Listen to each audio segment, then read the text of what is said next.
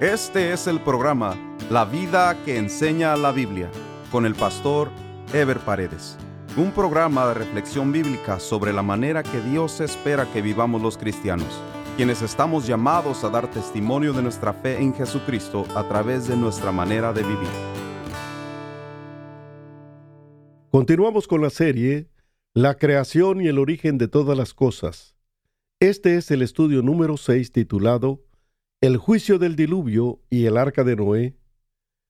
La maldad y la violencia habían llegado a tales extremos que Dios decide ejecutar el juicio correspondiente para erradicar todas las formas de vida corrompidas sobre la tierra. Noé, sin embargo, recibe la promesa de preservación de parte de Dios, debido a que él mismo ha caminado en obediencia a Dios a pesar de la depravación de todos los demás hombres. Dios establece un pacto con Noé, un pacto de preservación a través del cual sus hijos servirán de transición para el inicio de nuevas generaciones de hombres y mujeres en la tierra. Al mismo tiempo, Dios le da indicaciones precisas a Noé para la preservación de los animales. En el capítulo 6 de Génesis se resalta una vez más el grado de depravación y de violencia que tenía la gente que vivía en ese tiempo. Y aunque la Biblia no da detalles del tipo de maldad o de pecados, queda claro que la naturaleza humana manifestaba su total desviación viviendo completamente fuera de la comunión con Dios. El juicio de Dios es decretado para destruir a los hombres y a toda forma de vida que había sido corrompida por el mismo hombre. La decisión divina representaba la ejecución lógica de lo que el mismo hombre había cosechado a consecuencia del pecado y del apartamiento completo de los caminos de Dios. En Génesis 6, 14, 16 dice, Hazte un arca de madera de gofer, harás aposentos en el arca, y la calafatearás con brea por dentro y por fuera. Y de esta manera la harás, de trescientos codos la longitud del arca, de cincuenta codos su anchura, y de treinta codos su altura una ventana harás al arca y la acabarás a un codo de elevación por la parte de arriba.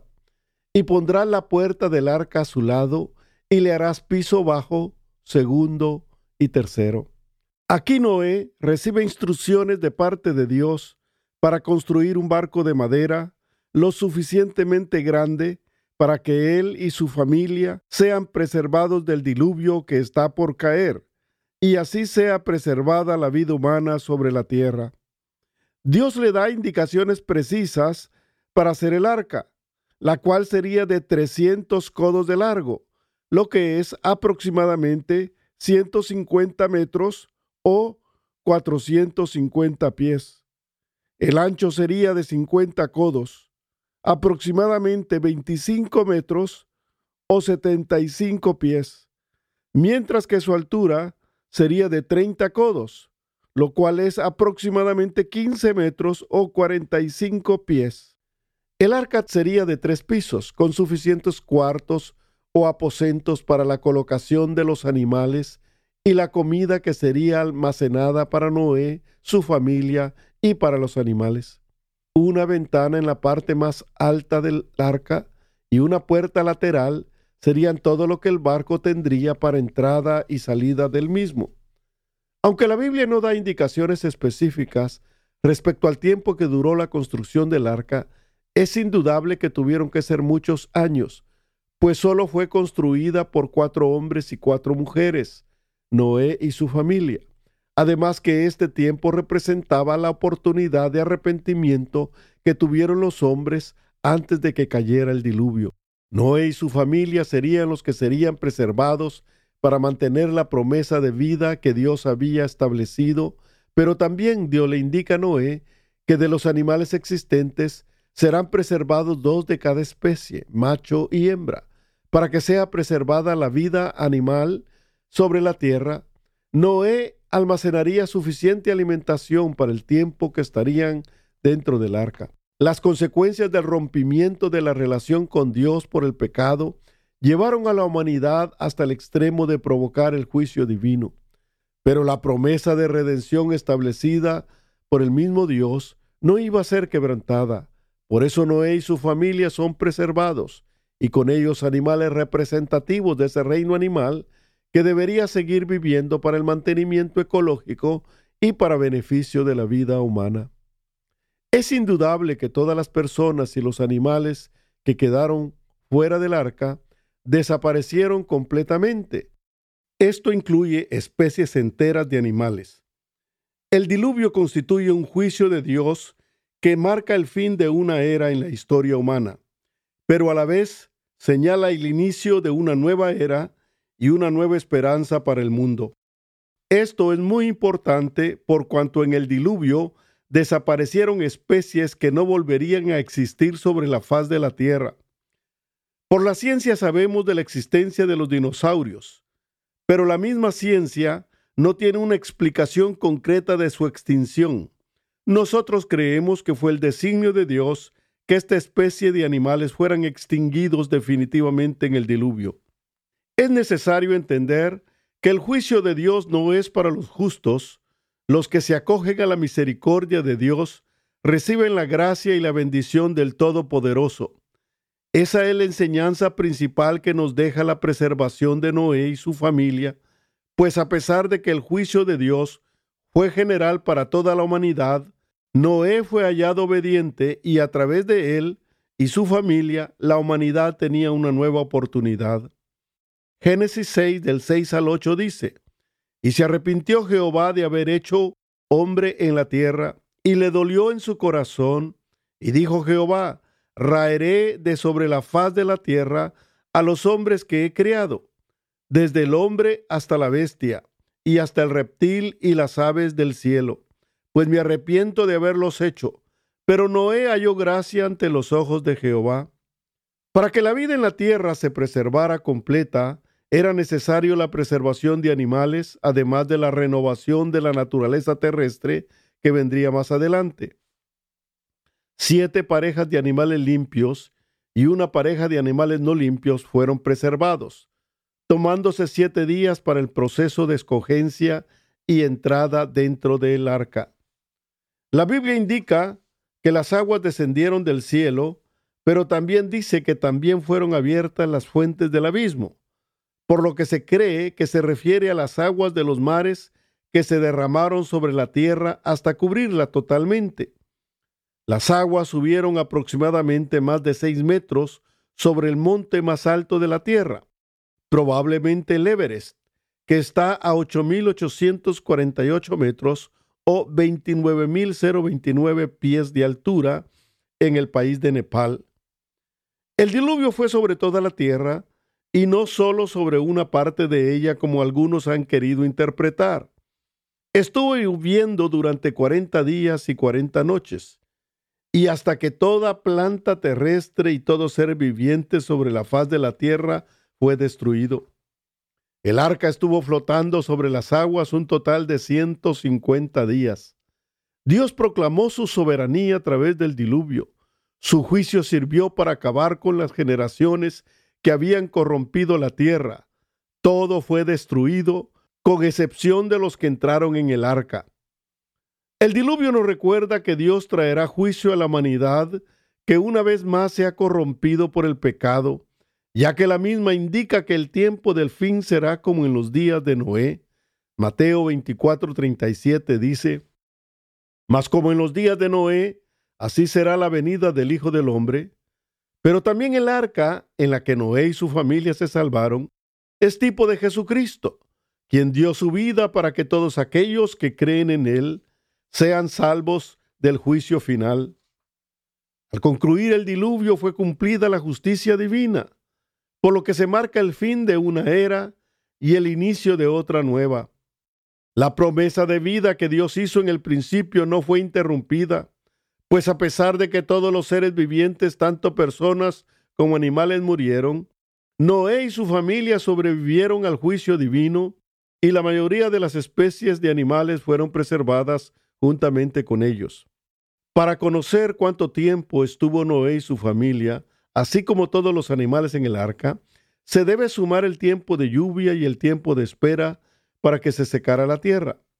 El tiempo total de lluvia sobre la tierra fue de 40 días, La permanencia del arca sobre la tierra después del diluvio fue de 110 días.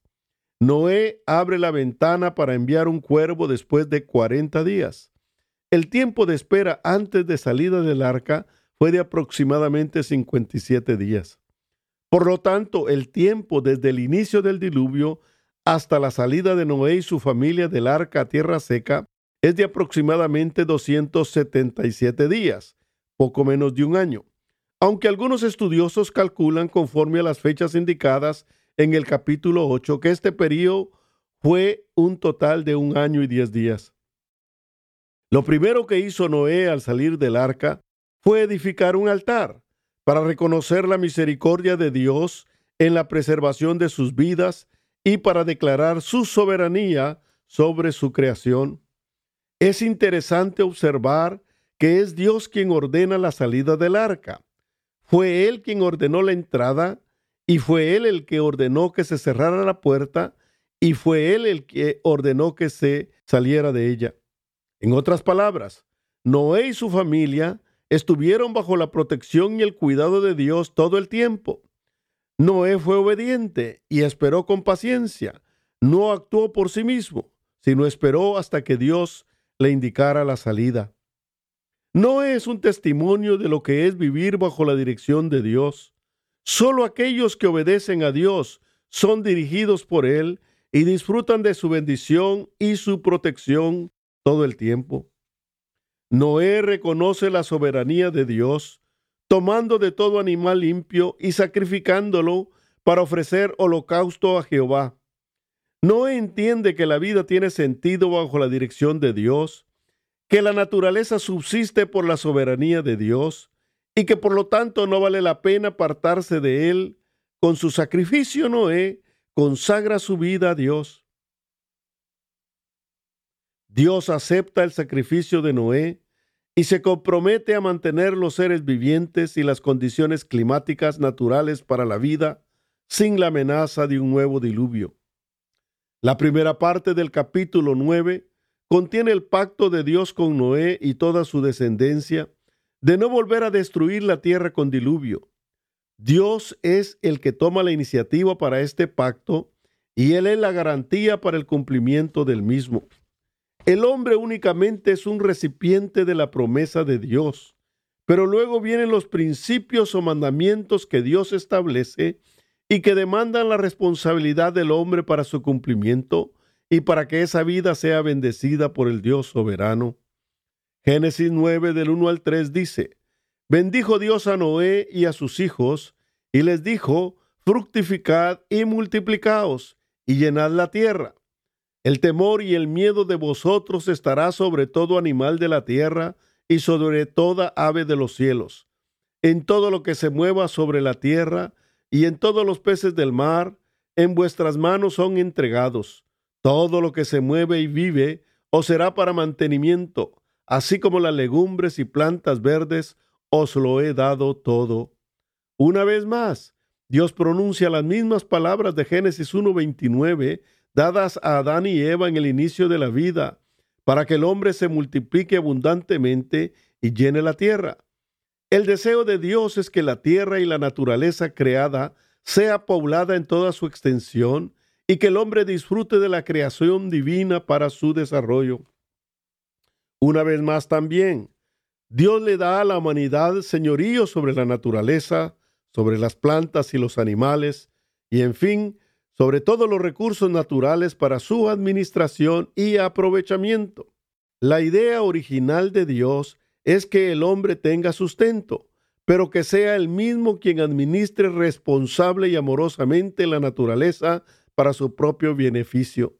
Dios provee una naturaleza productora de plantas y legumbres para la alimentación humana, pero también los animales y los peces serían para su subsistencia. Dios hace una gran advertencia al hombre, y es que debe respetar la vida humana. No debe derramarse sangre entre hombres, es decir, Dios establece que el hombre debe respetar la vida y valorarla. Por eso demanda que no haya asesinatos u homicidios entre hombres, y para ello establece que la persona que derrama sangre de otra persona, su sangre debe ser derramada para inculcar el respeto por la vida de los demás. Al mismo tiempo, Dios establece la prohibición de comer carne de animal con su sangre, es decir, comer carne cruda con sangre, porque la sangre representa la vida. Por eso la sangre de animal no debe ser comida, sino derramada, y la carne cocida o cocinada. Esto para recalcar en la mente del hombre la idea de lo sagrado que es la vida humana. Génesis 9 del 7 al 17 dice, Estableceré mi pacto con vosotros y no exterminaré ya más toda la carne con aguas de diluvio, ni habrá más diluvio para destruir la tierra. Y dijo Dios, Esta es la señal del pacto que yo establezco entre mí y vosotros y todo ser viviente que está con vosotros por siglos perpetuos. Mi arco he puesto en las nubes, el cual será por señal del pacto entre mí y la tierra. Y sucederá que cuando haga venir nubes sobre la tierra, se dejará ver entonces mi arco en las nubes, y me acordaré del pacto mío, que hay entre mí y vosotros, y todo ser viviente de toda carne, y no habrá más diluvio de aguas para destruir toda carne. Estará el arco en las nubes, y lo veré, y me acordaré del pacto perpetuo entre Dios y todo ser viviente, con toda carne que hay sobre la tierra Dijo pues Dios a Noé, esta es la señal del pacto que he establecido entre mí y toda carne que está sobre la tierra. Dios se compromete con la humanidad a través de Noé y con la naturaleza misma que él crió para no volver a destruirla por medio de diluvio. La promesa de Dios no es sólo para Noé, sino para todos sus descendientes, es decir, para toda la humanidad, pues a través de los hijos de Noé toda la naturaleza sería bendecida con la preservación de la vida. Pero toda obra de salvación requiere la manifestación de la voluntad humana para que Dios obre. La Biblia nos recuerda que Dios obró por la fe de Noé, como dice Hebreos 11:7. Por la fe, Noé, cuando fue advertido por Dios acerca de cosas que aún no se veían, con temor preparó el arca en que su casa se salvase, y por esa fe condenó al mundo y fue hecho heredero de la justicia que viene por la fe. Dios es un Dios de amor y de esperanza. Por eso inmediatamente después del diluvio establece un nuevo pacto con el hombre para no traer más destrucción por medio del diluvio. La señal del pacto iba a ser el arco iris, el cual se ve muchas veces después de la lluvia.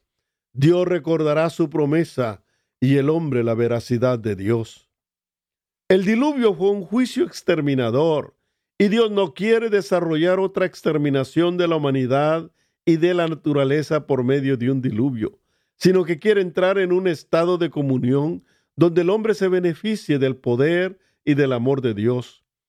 Esto no determina que no volverá a haber juicio sobre la tierra, sino que la exterminación del diluvio quedará como una alerta histórica en la conciencia humana de la soberanía de Dios sobre su creación y de su poder de destrucción total, pero al mismo tiempo quedará grabada la esperanza de salvación. En el diluvio, el arca de Noé fue el instrumento de salvación. Ahora que los tiempos finales se acercan, ahora es Cristo nuestra esperanza de salvación. Mateo 24 del 37 al 39 dice, Mas como en los días de Noé, así será la venida del Hijo del Hombre porque como en los días antes del diluvio estaban comiendo y bebiendo, casándose y dándose en casamiento, hasta el día en que Noé entró en el arca y no entendieron hasta que vino el diluvio y se lo llevó a todos. Así será también la venida del Hijo del Hombre. Aquellos que rechacen el nuevo pacto establecido por el sacrificio de Jesucristo serán juzgados para que se cumpla en ellos la condenación. O sea, la separación definitiva de Dios y que ellos mismos han buscado. Dos cosas son evidentes en la narración de los primeros once capítulos de Génesis.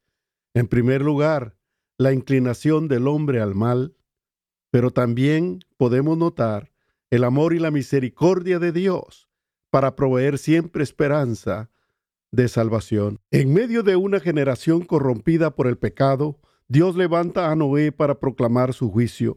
La generación de Noé recibe el juicio de Dios y es exterminada por medio del diluvio, concluyendo así el primer ciclo generado por la conducta humana en un periodo de completa decadencia.